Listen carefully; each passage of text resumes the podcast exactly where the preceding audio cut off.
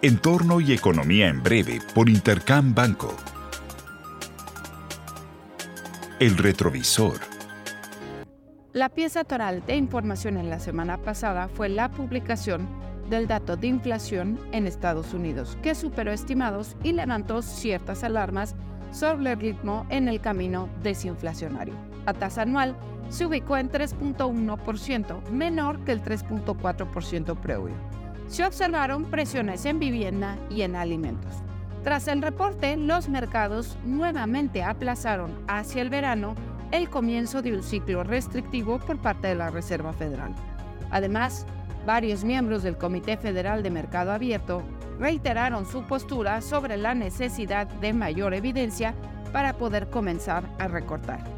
Sin embargo, un alivio temporal fueron los datos de alta frecuencia que señalaron una economía que parece estar perdiendo cierto dinamismo.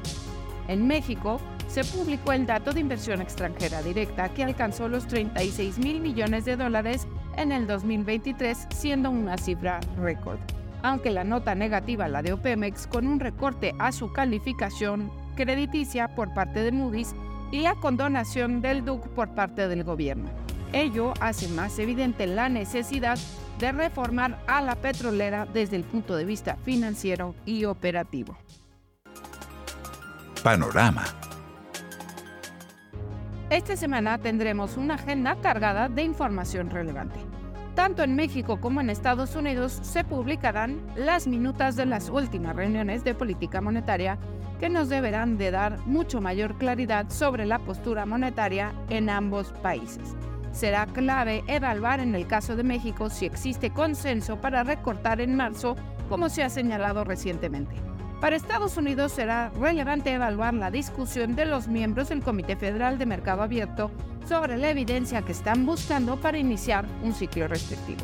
Además, se publicarán indicadores adelantados de actividad económica en Estados Unidos y la eurozona, los PMIs, y en México el IGAE del mes de diciembre.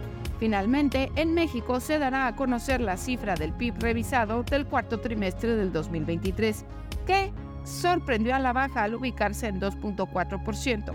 Habrá que poner especial atención a la cifra final, que señalaría una marcada desaceleración al cierre del año. Les deseo una muy buena semana. Yo soy Alejandra Marcos. Esto fue Entorno y Economía en Breve por Intercam Banco. Síguenos en redes sociales y consulta nuestro podcast en intercam.com.mx.